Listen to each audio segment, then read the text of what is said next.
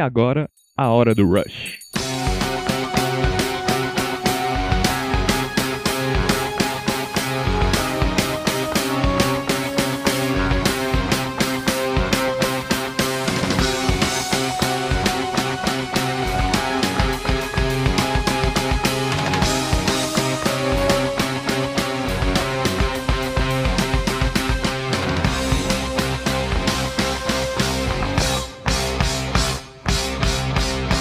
Seja bem-vindo ao volume 11.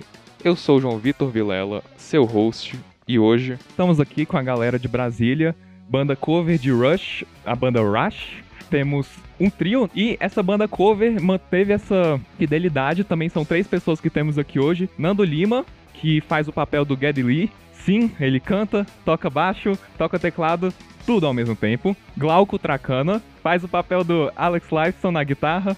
E temos também Mark Chimbunibá, que faz o papel do Neil Peart, que na verdade essa foi uma das motivações de eu ter feito o episódio. E no começo de 2020, 7 de janeiro, tivemos a notícia do falecimento do Neil Peart, o baterista da banda. Quem que eu posso chamar pra ter esse peso no próprio episódio, conversar sobre essa banda maravilhosa? Quem melhor do que a banda Rush daqui de Brasília?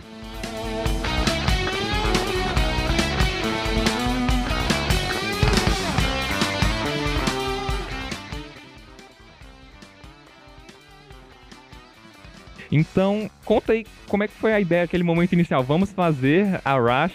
Como é que foi? A história começa um pouquinho antes, né? Ela começa em 2008, quando eu comecei a tocar na noite com a Hollywood Band. E aí, na primeira formação da banda, eu tava fazendo baixo e back vocal, era o Alírio Neto nos vocais, Beto Pérez, o João Ricardo, que era muito conhecido aqui na cidade por tocar num cover do Rush chamado Roxo. É excelente o nome, né, cara? Cada nome melhor que o outro. E o Renato Gomes no teclado. E a gente tocava a trilha daqueles comerciais mesmo do cigarro Hollywood da década de 80. Tinha uma coletânea, assim. E começou por quê? Porque nessa coletânea tinha uma música do Rush. Tinha Time Stand Still.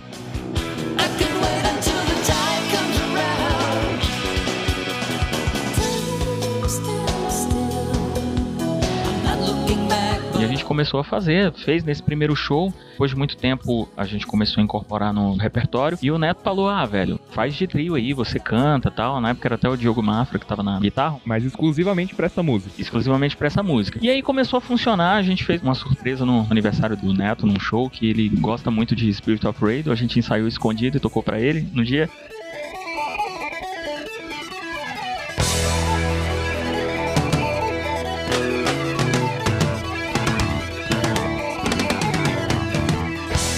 E aí, não sei se ele ficou puto ou feliz, mas ele falou, cara, vocês podiam pegar aí, ó, umas 10 músicas do Rush, faz um especial aí vocês, ó, faz de trio aí e tal. Isso com a Hollywood Band ainda, né? E a gente enfrentou o desafio de fazer ainda com um pouco equipamento e tal, tentando espremer o que, que a gente tinha ali e tal. Desse primeiro surgimento da ideia 2007, mais ou menos, passou um tempo, você já conseguiu reunir a galera. Você foi com essa intenção a partir do aniversário do Neto? Não, na verdade, assim, a gente não tinha ideia de fazer. Eu sempre quis fazer um tributo ao Rush, mas os meus nunca foram muito longe. Sempre foi fã, né? Sempre fui fã. Porque pra fazer banda cover de Rush, você pega outras bandas que já não é tão simples. Pô, vamos fazer um cover dessa banda? Porque não é fácil, né? Você pega o É. Rush, por exemplo. Então, todo mundo da banda já era fã. Isso. O Diogo, na época, era o guitarrista da Hollywood. Ele não era tão fã assim de Rush, mas a gente fez vários shows especiais de tributo ao Rush com a Hollywood. E aí, em 2015, apareceu a possibilidade, assim, da gente fazer, né? O tributo com o Ricardo Mendes, o Rico, que foi nosso primeiro guitarrista. E desde 2015 a gente tá com esse trabalho, a Rush, que é um tributo específico ao Rush. Se a gente for ver as dificuldades que a gente teve no início, né? Porque é tudo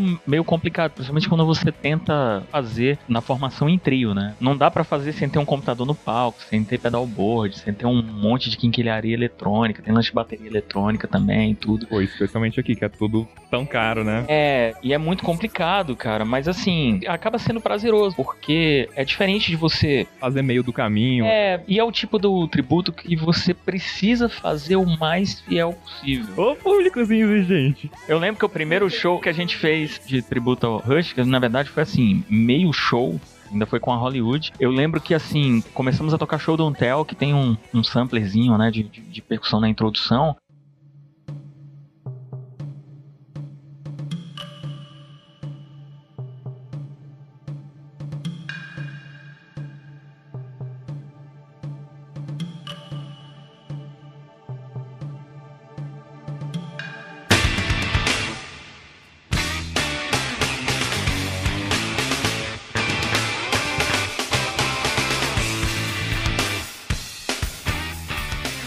Tinha aquela galera que fica com a pranchetinha, saíram lá encostado da parede, lá longe, foram pra frente do palco, assim, esticou o braço, colado pra ver se o Marquinhos tocar a bateria da música direito mesmo.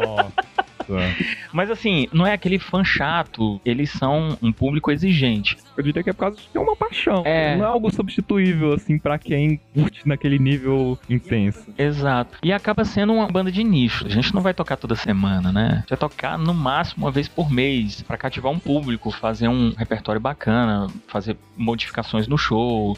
De repente toca um álbum na íntegra ali, toca uma novidade em outro. Então é difícil você manter assim, porque o público é realmente muito exigente. Mas de 2015 pra cá, eu acho que a gente consegue ter um público fiel, né?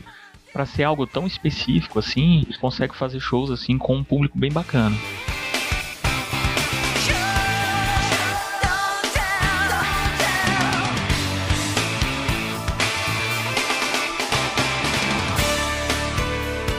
Vocês dois, como é que chegaram nesse contexto todo? Já eram fãs de Rush desde sempre? Bom, eu sou o Marcos Chimburibá. Na verdade, eu nunca nem imaginei que eu teria uma banda de cover de Rush, né? Eu entrei pra Hollywood oficialmente em 2010. Como o Nando já falou aí, a gente tocava músicas da década de 80 das propagandas de cigarro ainda. Esse foi o intuito da banda mesmo? É, o nome da Hollywood é por causa do cigarro. Aí tinha a coletânea na época, né, da Hollywood, que tinha as músicas e a gente tocava só essas músicas. A gente toca ainda, a Hollywood existe ainda. E aí começou essa ideia por causa de Time Sense Steel, como o Nando falou, a gente começou com essa ideia e o Nando falava pra gente fazer e eu nunca acreditava. Eu falava, não, cara, isso não vai dar certo não. Não vamos fazer isso não. Mas queria? Cara, queria. O Marquinhos tinha um pouco de medo, assim. Sim, né? até hoje. até hoje. Até hoje dá um cagacinho, assim. Antes de começar o show, sei, o que, que eu tô fazendo O aqui? que, que eu tô né? fazendo aqui, cara? Pra que fazer essas coisas? Acaba o show, a gente fala, velho, pra que fazer isso? Você tá se lascando. É. Não tá tocando o que mais vai vender, vai ter um esforço cabuloso pra conseguir fazer isso direito, mas tô aqui, né? Exatamente. E assim, eu digo que eu não sou um fã xiita, como diz, né, o Rico, o antigo guitarrista da banda, ele falava de fã xiita. Eu não sou, não me considero um fã xiita, mas eu sou bastante fã do Rush. Gosto muito mesmo, assim, mas nunca imaginei ter um cover, assim, de Rush, né? E a coisa foi no meio natural, não foi nada forçado, assim, o- a gente começou a pegar algumas músicas. No início era com o Diogo Mafra, assim, a coisa não era tão redonda, né, Nando? Mas a gente tentava, ensaiava, estudava, não sei o que, e a coisa foi cada vez ficando melhor, mais perfeita. Aí o Diogo Mafra saiu da banda, entrou o Ricardo. Com o Diogo ainda na Hollywood. Isso, exatamente. Então, como é que foi esse passo de deixar de ser Hollywood, fazer algo separado chamado Rush? Foi com a entrada do Ricardo? Como é que isso surgiu? Foi com a entrada do Ricardo. Foi em 2014 que o Diogo, na época, tava tocando com o Almar. Isso. E aí chocou uma data do Almar com uma data que a gente tinha de Hollywood fazendo Rush. E aí eu falei, pô, Marquinhos, se a gente arrumar um guitarrista aí, e eu já tinha uma pessoa em mente, né, pra chamar. E aí ele falou, ó, vamos tentar fazer. E eu ia chamar o Glauco. Na verdade, eu chamei o Glauco. É verdade. Era pro Glauco ter entrado na banda primeiro. E aí ele tava meio numa bad vibes aí com bandas cover de Rush na época. Disse que não podia fazer e indicou o Ricardo, né? Indicou o Rico. E aí o Rico fez esse show da Hollywood com a gente e ficou aquela coisa. Primeiro ensaio com o Marquinhos, a gente indo embora, né? Pra casa, no, no carro e conversando. Cara, tocar com um fã de Rush é outra coisa. Não precisava combinar final de música. Era só tocar que já saía. Era outra vibe, porque o Diogo Mafra, ele não era um grande fã de Rush, como o Nando falou. Então ele tocava, né? Não tinha aquela coisa de fidelidade dos timbres, a linguagem, do live. Cara, quando o Rico entrou, acho que ele terminou de dar uma cara de Rush pra banda, assim, né? Exatamente. Digamos assim. Ficou soando como Rush mesmo. E aí depois ficou aquela coisa, né? Pô, vamos fazer, vamos fazer. Vamos virar um cover de Rush agora. E aí eu pedi um tempo pros caras, porque eu precisava fazer um estudo vocal mais apurado, né? Eu precisava adequar a minha voz pra cantar Rush de uma maneira mais saudável.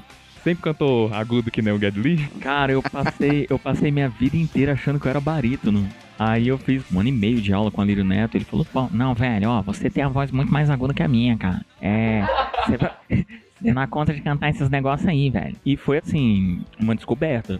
Mas eu não imaginei que desse pra cantar tão agudo assim. Até hoje eu acho que a gente até brinca, né? De 1980 pra frente a gente pode tocar qualquer coisa. De 1980 pra trás a gente precisa conversar, né? Tem até a história da cirurgia de castração que a gente tava falando, né? Aí meu filho nasceu tem um ano agora, né? Aí logo que ele nasceu a primeira piada foi, pô, seu filho já nasceu, já vamos fazer, já vamos fazer essa cirurgia de castração. Cara, assim, a Rash, pra mim, pro Nando principalmente, eu nem digo o Ricardo e o Glauco, porque eles, enfim, eles já tocavam Rush. Mas pra gente foi uma coisa que puxou muito. A gente evoluiu assim, cara. Eu, eu dei um pulo, um salto, porque é uma escola. Principalmente as linhas de bateria do Pirt, é uma coisa de louco. Então eu evolui muito e eu acho que o Nando também. Tanto na voz como no baixo, enfim, tá tocando teclado pra caramba também, enfim. Então foi uma coisa que puxou muita gente nesse sentido. Então contam também um pouco da história de Glauco. Por que, que você recusou essa oferta principal e depois aparentemente foi atrás? Pois é, na verdade, acho que foi a segunda banda que eu montei, assim, né, de fazer um cover de uma banda. E há muito tempo atrás, tô te falando de 2000, por aí. Então, aí sempre tocando, sempre querendo evoluir aquele esquema, né? Nunca era uma banda, nunca era um trio, era sempre um quarteto. Cheguei até a tocar num sexteto de Rush, a Crush, né? Mas aí o que acontece? Aí o Nando, eu já tava nessa vários anos, várias bandas e, né, muita dor de cabeça. Aí o Nando, que eu já tinha conhecido, que a gente já tinha tocado num esquema sexteto praticamente, né? Muita gente na banda. Aí ele fez o convite para substituir o Mafra, que eu acabei negando, e indiquei o Rico.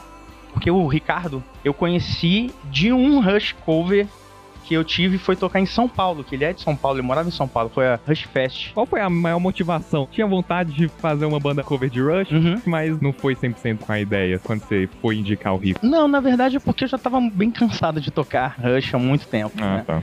Queria mudar os ares. De fato, fiz isso. E aí, ano passado, o Ricardo teve que sair da banda. Na festa de despedida dele, eu fui lá, de gaiato, né? Comer uma carninha do churrasco. Então já, pô, legal, vocês estão fazendo isso, massa, não sei o que. Aí acabou que nessa festa de despedida, tava lá, na hora certa, no lugar certo, deixei o currículo. Mas, sinceramente, não fui com nenhuma pretensão de falar, opa, massa, o cara vai sair. Eu, Banda é um negócio meio complicado, né, cara? Porque sempre tem muita batalha de ego. Você tava falando, eu acho que deixar as coisas acontecerem naturalmente e de forma espontânea, eu acho que por isso que a gente consegue, assim, sabe? Porque a gente não se leva a sério. E banda cover que se leva a sério, cara, tá errado. banda cover não pode se levar a sério. Se ela começa a se levar a sério demais, velho, tá errado. Tá errado. Pera aí, muda o nome, faz um trampo autoral pra você se levar a sério. Mas cover é diversão, cara. É uma homenagem que você faz pros seus ídolos. Porque cover, aliás, você tem que tocar até o que você não gosta de uma banda, digamos assim, você quer fazer cover de Mr. Big, você tem que tocar take cover. Digamos que você não curte tanto essa música. Vai fazer o quê? Uma das músicas que mais faz sucesso da banda.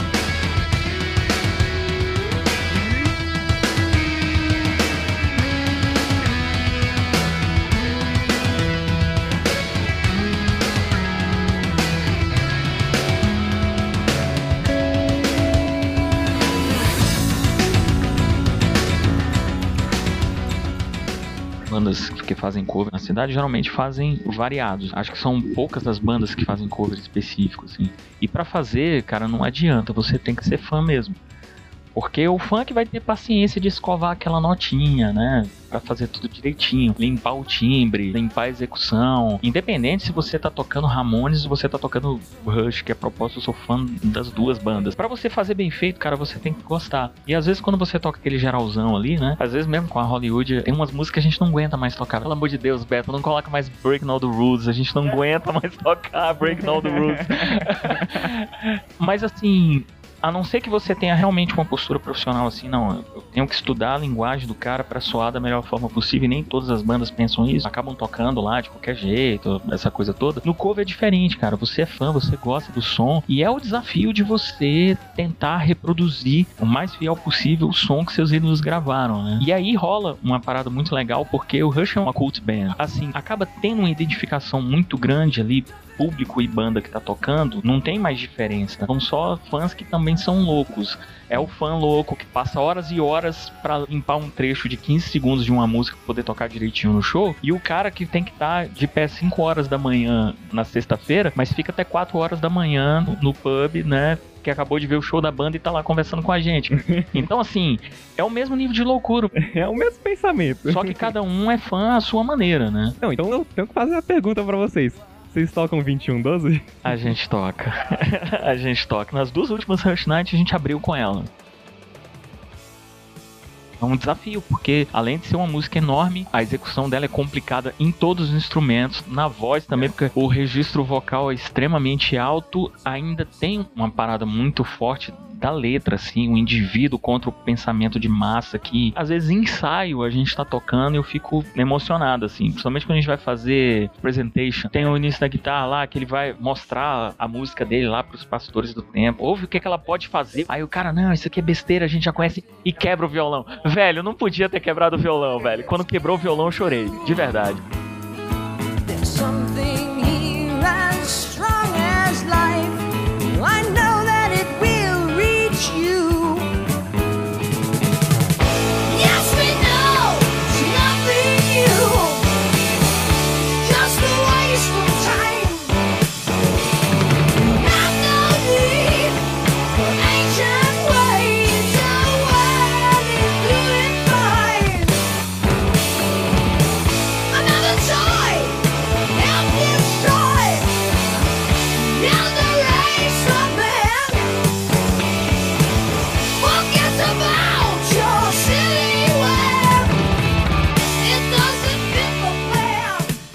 Fazer um parênteses, você perguntou dessa música. A gente faz a Rush Night no dia 21 do 12, por causa disso. A gente procura fazer sempre no dia, às 9 e 12 da noite.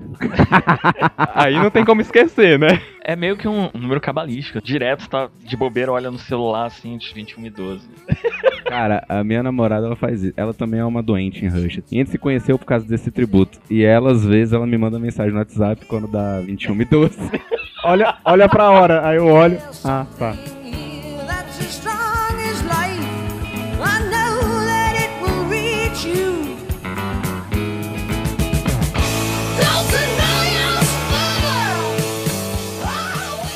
Vocês que estão tão acostumados a tocar Rush, tiraram nota por nota igual citado antes, o que, que vocês sentem que é incrível, mas aparentemente não tem alguém falando muito sobre isso? Olha, eu acho que pra quem conhece mesmo a fundo a obra da banda, é tanta coisa que chama a atenção assim. Você tem uma ideia? A gente fez um show e a renda a gente doou inteiro pra Abraça, tava muito próximo do falecimento do Pete, a banda tinha pedido que fizessem doações, quem quisesse prestar as condolências. E pra escolher o repertório, a gente escolheu assim, momentos importantes de bateria e de letra, que era a principal função do Peixe na banda. E assim, cara, são coisas incríveis e até trechos instrumentais e músicas em que a batera é muito simples, mas que a letra da música é muito forte. Por exemplo, você que é o vocalista. A gente tocou uma sequência de músicas assim que nesse show que foi bem difícil assim, porque foi de chorar, porque são músicas realmente muito emocionantes. A gente tocou primeiro The Past,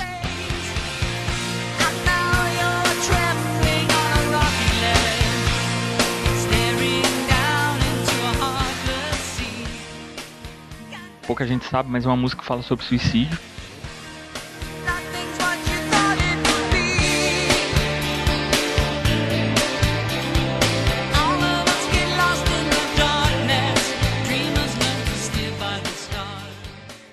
Nothing's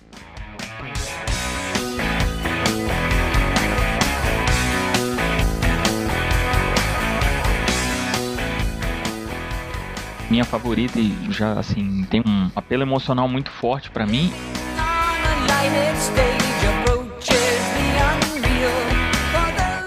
E Mission também, que tem uma letra fantástica, uma melodia sensacional e um arranjo transformou a música. Se ela tivesse sido gravada de outro jeito, talvez ela não fosse tão genial.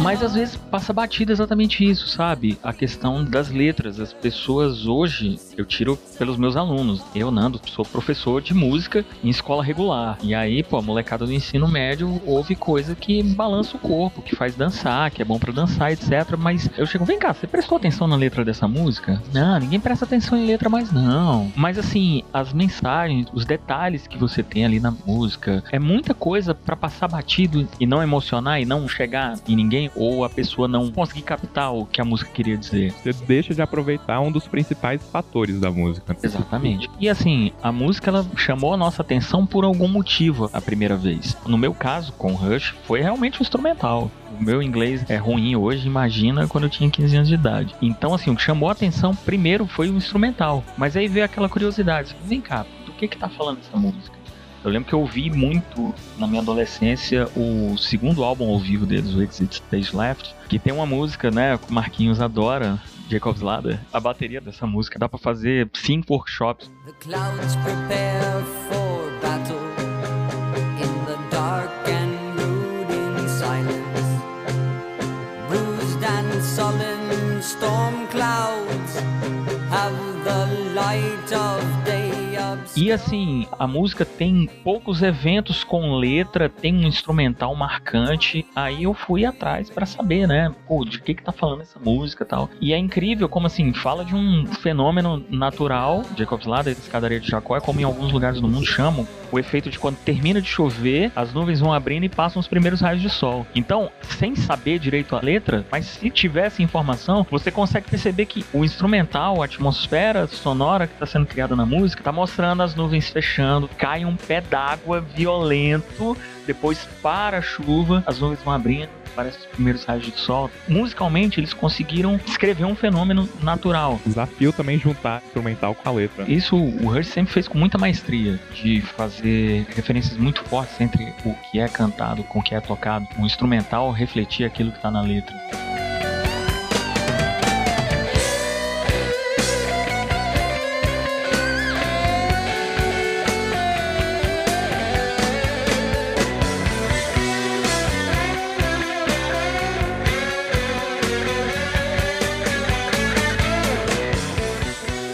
Vocês dois, quais são momentos vocês mais guardam no coração? Olha, eu como guitarrista, como grande maioria, sempre começa a ouvir os guitarristas, aqueles que têm uma projeção maior na banda, São quase que o frontman, em geral, né? basicamente. né? Não muito diferente, eu também fui nessa toada. Agora, quando eu conheci o Alex Lifeson, Rush e tudo mais, eu acho que o principal é exatamente esse, que ele tá presente, tem a sua assinatura, mas ele foge da Dos holofotes, né? basicamente. Isso é o que me chama a atenção. Muitas músicas, o próprio Nando falou Limelight também é uma música muito legal. Não vou dizer que é a minha favorita, porque se for botar todas as favoritas, você chega um dia que não para de falar, né, das músicas.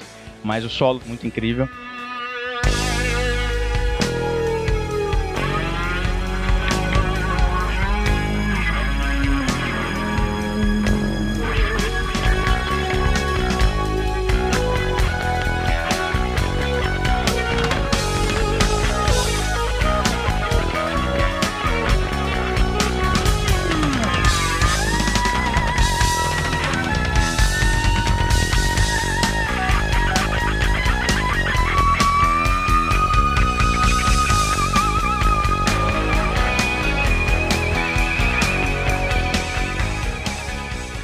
Quando eu conheci Rush foi um momento especial, porque você entra numa. Quer dizer, eu pelo menos entrei numa uma atmosfera diferente, assim. Tem até como a gente, como banda, depois que conhece o Rush, vê que você meio que entra numa família. Um sentimento, assim, que todo mundo que entende a banda, que conhece o significado e o propósito da música, do som dos caras. Ninguém tá com aquele ego, assim, de Sim. eu tenho que servir a mim mesmo, não a banda, né? Eles servem a música, né? Mais do que os outros dois, é a primária função do Alex Lifeson. Você não tem um momento dele que é tipo, vou mostrar como eu sei tocar guitarra Não, pra é, caramba, é. mas ele tá sempre lá segurando a banda, Sim, assim, sim, né? sim. Fazendo o que precisa ser feito pra música. É o tripé, né? Eles sem um membro da banda não funciona. Se fosse outro no lugar, também não funcionaria de qualquer forma. Bom, eu sempre fui um cara muito desligado com letra, então até hoje, assim, nossa, Pra quem não fala inglês, é pior ainda a situação, né? pior ainda. Por isso que eu acho que vai ver a projeção do Rush não foi tão global comparado a outras bandas que não tinham um foco muito Sim. forte na letra. né? Sim, total. Eu sou um grande fã de Iron Maiden, e se você me perguntar sobre quem fala as músicas, eu falo, cara, não sei, eu não lembro, porque quando eu, eu li a letra, eu não lembro mais o que que fala, enfim. E eu sou super fã do Iron Maiden, enfim.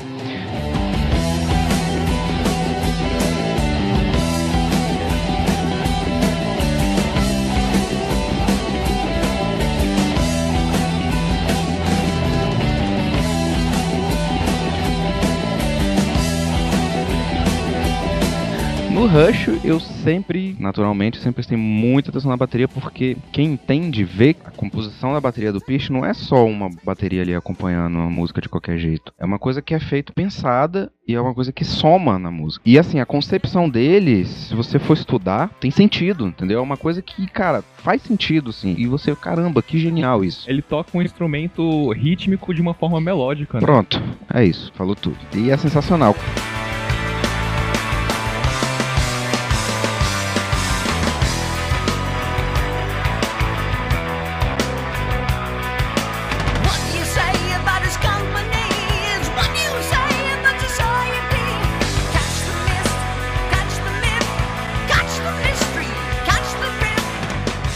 Perguntar direto pro baterista, quais são esses momentos, assim? Eu já vou roubar o primeiro, que é o clímax do Tom Sawyer, mas esse aí é o óbvio.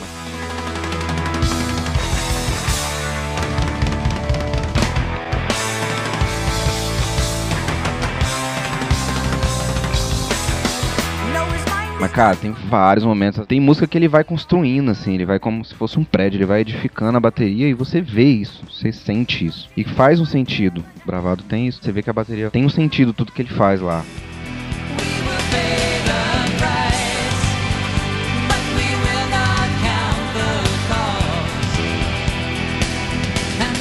Eu faço essa pergunta porque, assim, tem alguma favorita de vocês, ou que vocês gostam muito, mas que por qualquer que seja o motivo não tem muita gente conversando sobre essas músicas, ou se realmente as músicas que todo mundo conversa, Tom Sawyer, YYZ, são realmente o que o Rush tem de melhor pra mostrar pro público. Pois é, cara. O Rush sempre foi uma banda muito íntegra. A relação deles com gravadora andou ruim até o lançamento do Run on 12, de alguma maneira, dadas as devidas proporções, assim como o Dark Side of the Moon, do Pink Floyd, ele falou pras pessoas de algum jeito. Dark Side ficou 10 anos no topo da lista de vendas porque as pessoas se identificaram muito com o que era dito ali. Mas eu acredito que o fato deles serem íntegros assim e acreditarem muito no que eles fazem faz tudo ser muito verdadeiro. A chave está exatamente aí. Experimentaram diversas vertentes sonoras em todas as décadas, nos anos 70, nos anos 80. Fizeram muita coisa que assim, não me agrada muito, mas mesmo em álbuns considerados mais fracos, tem músicas sensacionais, né? Eu ia dizer uma agora, que ninguém fala, mas é uma música extremamente bem construída, que fala exatamente da força motora para se produzir, para se construir, alguma coisa que você pode aplicar para qualquer vertente, não só a vertente artística, mas para qualquer atividade que você vai fazer, que eu acho ela sensacional e ninguém fala dela, é Prime Movement. instinct to survive stirs a higher passions thrill to be alive. Prime Mover tem a batera que o Marquinho falou, ela conta uma história, ela vai sendo construída, tem vários elementos que entram na música, a letra sensacional, a interpretação vocal, e uma música que não tem solo de guitarra, e não faz falta. Banda de rock faz uma música, uma banda de rock de virtuose. anything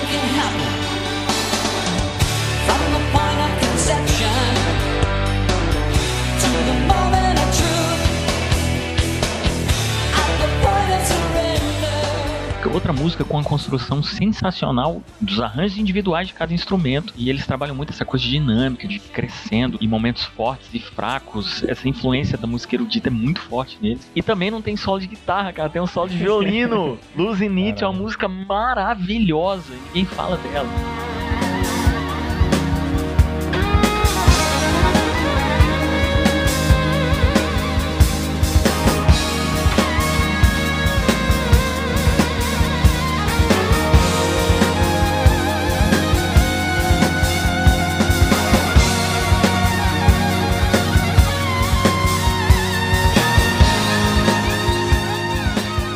Costumam pegar ali singles ou músicas separadas, mas os álbuns sempre tem um contexto. Fala assim, ah, o único álbum conceitual que eles lançaram foi o último, né?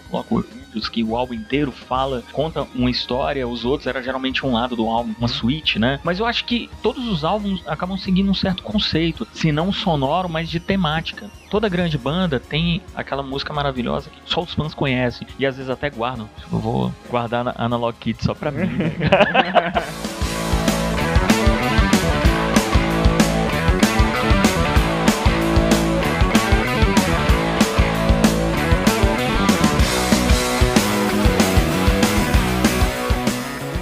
os álbuns, porque eu sempre fui muito ligado em álbuns. Eu lembro que em 95, meu primeiro salário do estágio, fui na discoteca 2001 lá do Conjunto Nacional, na hora do almoço, comprei o vinil do Counterpart.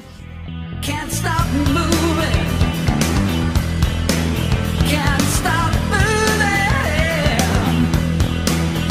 Can't stop. E assim, as pessoas só conhecem, sei lá, Animate.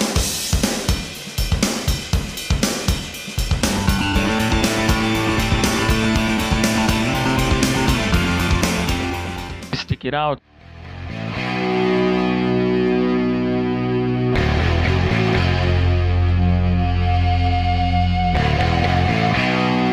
Everybody's Hero. knew he was different in his sexuality. I went to his parties as a straight minority. Never seen cara, Double Agents é outra música sensacional. When will the time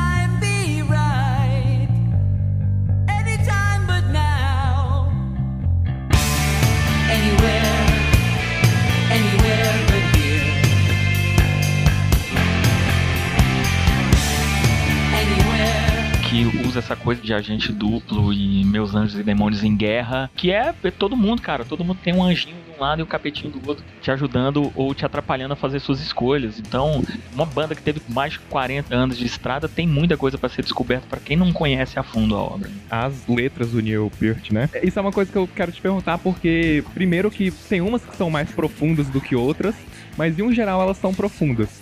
Como vocalista, como é que você sente falando sobre temas de fantasia, ficção científica, suicídio, racismo, depois falando sobre opressão de governo? Então, como é que você se sente tendo que representar essa parte filosófica do Neil Peart? Cara, que pergunta sensacional. Não sei se eu vou conseguir responder à Mas o que você sente, sabe? Com o que você se identifica, ou se é difícil ter essa identificação, sabe? Assim, são poucas bandas que as pessoas podem dizer assim, tal banda escreveu a trilha sonora da minha vida. Eu me considero até um cara sortudo, porque eu tenho duas bandas assim. Qual a outra? Tu vai rir da minha cara. Acho que eu não vou falar, não. Na verdade, foi o que me levou pro Rush, porque é trio também, mas é uma banda nacional, Engenheiros do Havaí. Não era belo,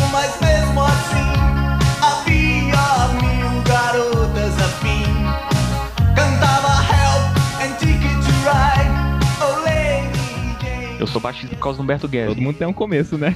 É, alguns não são tão glamourosos, admito. É uma questão de identificação com letra, com questões instrumentais também. E foi engenheiros que me levou pro Rush. Falaram assim: ah, cara, você gosta de engenheiros, ó, tem um trio aqui que eu preciso te apresentar. Foi paixão a primeira audição. Se tem uma banda que escreve a trilha sonora da vida, cara, vai falar sobre todos os assuntos. Eu até brinco. Do mesmo jeito que fala sobre uma nave espacial que cai num buraco negro e aí tem toda uma continuação dessa música, é outra música em outro álbum que faz uma mistura ali, né, de mitologia grega com outras coisas. E do mesmo jeito, mais pra frente, o cara escreve uma letra que fala do relacionamento homem e mulher, assim, de quando a mulher tá na TPM, né, Cold Fire.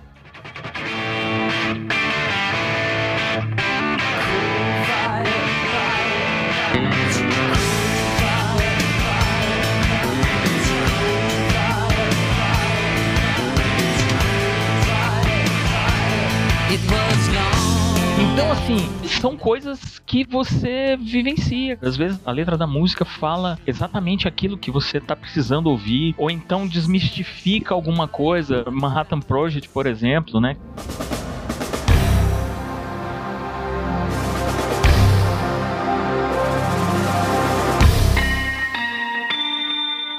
Desde a pesquisa em enriquecimento de urânio para produzir a bomba atômica, o ápice não tão no bom sentido que foi a bomba sendo lançada em Hiroshima. Então, é de uma profundidade, cara, e às vezes de uma leveza também. Tem músicas muito leves, assim como tem músicas muito profundas. Closer to the Heart. Não, Close to the Heart é uma letra atemporal. Philosophers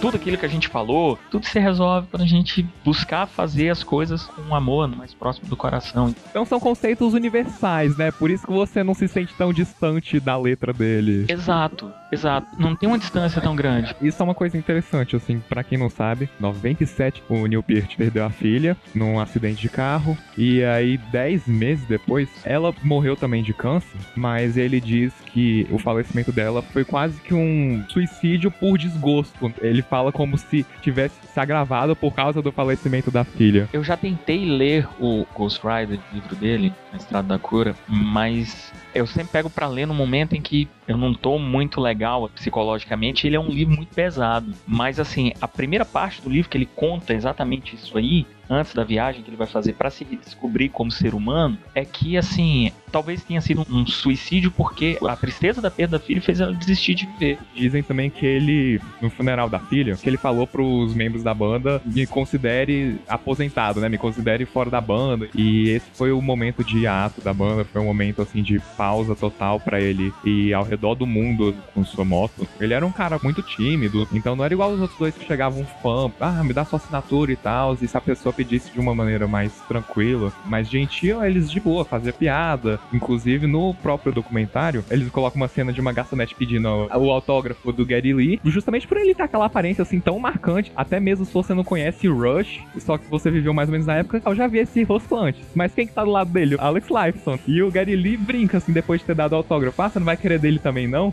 Aí ela, tipo, meio que dá uma ignorada, assim, ah, não, não, eu só quero quem é da banda.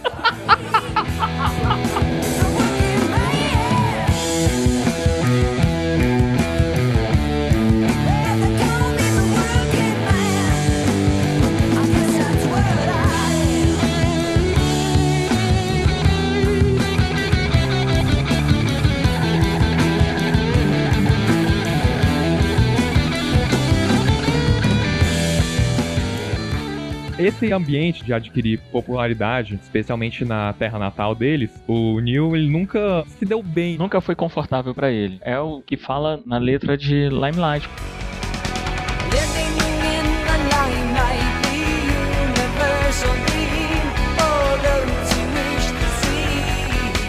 O fã chega, fala pra ele que conhece toda a obra, se identifica com as coisas. É um amigo de longa data. É, mas ele não conhece a pessoa, não tem como ter essa relação que as pessoas estabeleceram por conta da arte. Isso é uma coisa muito louca, porque tem a ver com respeitar a individualidade de cada um. Essa era uma característica marcante dele. Quando eles voltaram depois desse ato, eles voltaram com a turnê do Vapor Trace em 2002, coisas em seis anos mudaram pra caramba no business. E assim, tinha um lance do meet and greet, encontrar fã, entrevista pra caramba com a imprensa. E assim, ele ficava mais isolado, porque apesar de falar bem, quando você vê, por exemplo, os discursos deles, as entrevistas em coisas mais específicas, Quando eles entraram no Rock and Roll isso. Receberam o Juno Awards, que é tipo o Grammy canadense, como artista da década.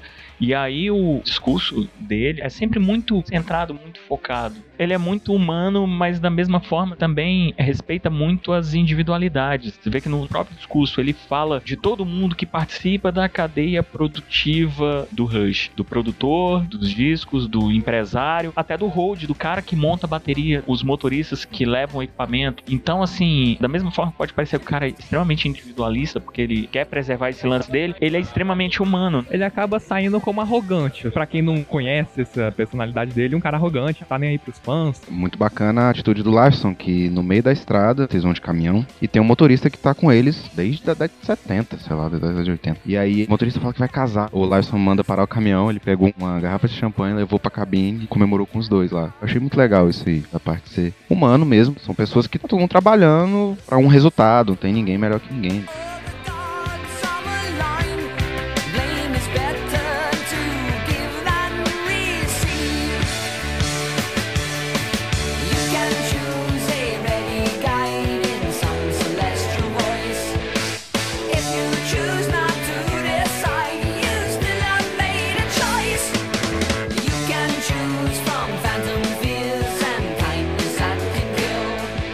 Também citando, quando eles entraram pro Hall of Fame, cada um representou sua personalidade. E o Peart, aquele discurso super focado, bem criado, polido, poético. E aí você tem o Gary Lee, chega faz aquele negócio mais família, obrigado fãs, obrigado tudo, tamo junto. E você tem o Life, que com o discurso blá blá blá. Já o discurso blá blá blá, ele mesmo dá uma dica depois que ele tava tendo dificuldades ali na hora pra decorar o discurso que ele tinha feito. Então quando ele sobe, que é a vez dele, ele faz o discurso sem ter que lembrar de cada detalhe com blá blá blá. Blá blá.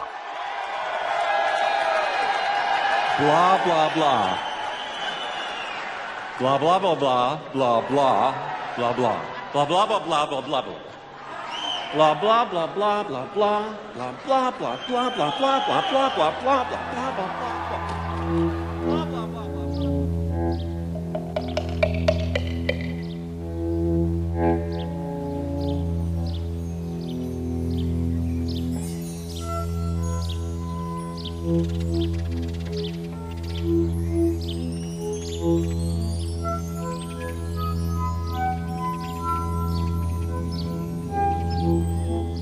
Então, pra finalizar aqui nosso episódio com a galera do Rush, queria perguntar especificamente pro Tim Bunibar, entre suas influências, o que que fez você gostar tanto do Neil Peart, que mesmo sendo o professor, sendo o mestre, ele sempre achava que dava pra melhorar. Dois exemplos sendo quando ele fez aula com um professor de jazz, Fred Krueger, pra mudar a sua pegada de bateria pra traditional grip, e bem depois foi fazer mais aulas pra ter um negócio mais swingado no seu som. O rock tem uma má fama por algumas bandas ser uma bateria quadradona, mas perguntando especificamente pra você, quais são algumas das influências do próprio Neil Peart? O Peart, eu acho que pro planeta inteiro foi uma influência geral. Pra mim, desde sempre, quando eu era criança, adolescente, tenho primos em Belo Horizonte que me apresentavam as bandas e o Rush foi por causa deles. A gente, quando é mais novo, a gente acha fantástico essas coisas de viradas grandes, viradas rápidas e não sei o que. Nossa, isso é legal, isso é difícil. Só que com o tempo você vai entendendo o que que acontece ali. E desde sempre me influenciou dessa maneira. Um cara que toca totalmente diferente dele é o Nico McBrain, que é outro cara que me influenciou. Então são duas formas de tocar totalmente diferentes. O Peart tem aquela bateria progressiva, bem trabalhada. O Nico já é um cara bem mais rock and roll, digamos assim, é uma coisa mais crua ali. Mas o Peart, cara, ele sempre foi meu professor, ele é meu professor e sempre vai ser meu professor, porque eu nunca vou parar de aprender com ele até hoje. Quando a gente põe músicas novas no repertório, ou quando a gente vai estudar, ou até mesmo quando eu vou repassar uma música que a gente já toca e que, caramba, isso aqui, deixa eu ver como é que isso aqui aí, eu paro. E tô sempre aprendendo com ele. Então ele sempre foi, sempre vai ser uma influência pra mim, acho que pra cara, não só bateras, mas pra muitos músicos aí do, do mundo inteiro. Então acho que ele deixou um legado monstruoso. O que, você diria assim que foi o ponto de maestria dele? O ponto de maestria tem os solos, tem aquela condução que aparece em várias músicas do Rush, que é a mesma condução de YYZ, que é o tim tim tá tim tim tim tá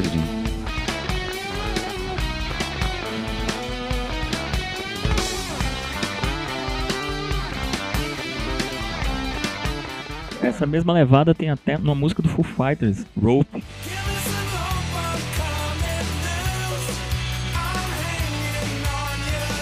Quando eu fui escutar, eu falei, caraca, velho, olha isso aí, bicho, igualzinho. Sim, galera vai copiando. Mas tem isso, tem essa condução que tem várias músicas do Rush, se você for ver. Subdivisions tem,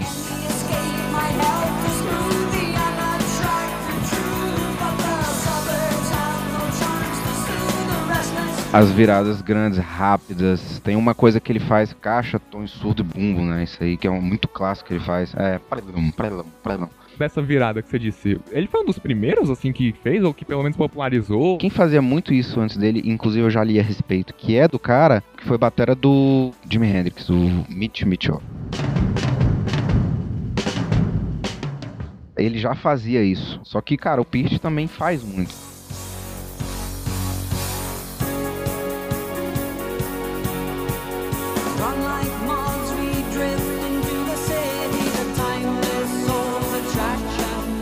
O que, que vocês acham que o Rush deixou pro mundo? O falecimento do Peart, que com tanta estrada, eles não vão voltar, não vão achar outro baterista. Qual é o legado dessa banda? Cara, eu falei integridade. Eles sempre foram muito íntegros e extremamente talentosos. Tem uma coisa heróica no Power Trio, que é o lance do tripé mesmo, Pra você deixar uma coisa estável, o mínimo de pontos de apoio que você tem que ter ali são três. E tem uma coisa que eu acho sensacional neles, que é o fato de eles não se acomodarem. Eu acho que um ficava instigando o outro a sempre fazer o melhor, mas nunca pensando individualmente, pensando em, em conjunto. Eu vejo tanta gente boa, tanto músico bom, e às vezes não se encaixa em lugar nenhum, exatamente porque não tem esse senso de coletividade. Quem é assim precisa tocar um pouquinho mais em trio para você ser dependente dos outros e os outros serem dependentes de você também. né? Parafraseando o Neil Peart, que parafraseia também o Bob Dylan, que ele fala que a intenção maior do artista com a arte é inspirar. Mas é o interessante também é que é um cara que influenciou uma geração de bateristas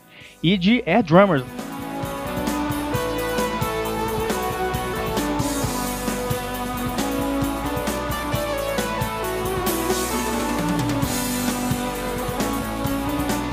É isso, gente. Esse foi o nosso papo. Podem seguir lá meu Instagram também. Arroba JVRVilela, J-V-R-V-I-L-E-L-A. Ou do volume no 11, arroba volume no 11. O site do volume no 11 também, volume11.com. Enfim, os 11 são os numerais. Também passar o Instagram dos nossos participantes. É, primeiro agradecer o convite, né, João? Pô, foi um prazer. Grande honra minha. A honra foi toda nossa. É sempre bom um papo bacana sobre música, sobre tudo que envolve música, filosofia, etc. Pode acompanhar nossa agenda. A gente tem Facebook e Instagram, só procurar banda Rash. R-A-S-H, tanto no Instagram quanto no Facebook, e lá a gente está divulgando nossa agenda. O meu pessoal tá lá, Nando Lima Music. Qual que é o seu mesmo, Marquinhos? Muito difícil. Marcos Timburibá. E o meu é arroba glauceira1.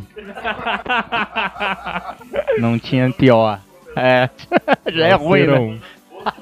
Em breve a gente deve estar colocando novos vídeos com o novo guitarrista, né? O Novato. E eu acho que é isso aí. Na Rush era o Peart, que era o novato, por mais que ele entrou, só faltou o quê? Um álbum que ele não participou, mas os caras falavam que mesmo assim ele ainda era o De novato. certa forma, ele vai ser um eterno novato.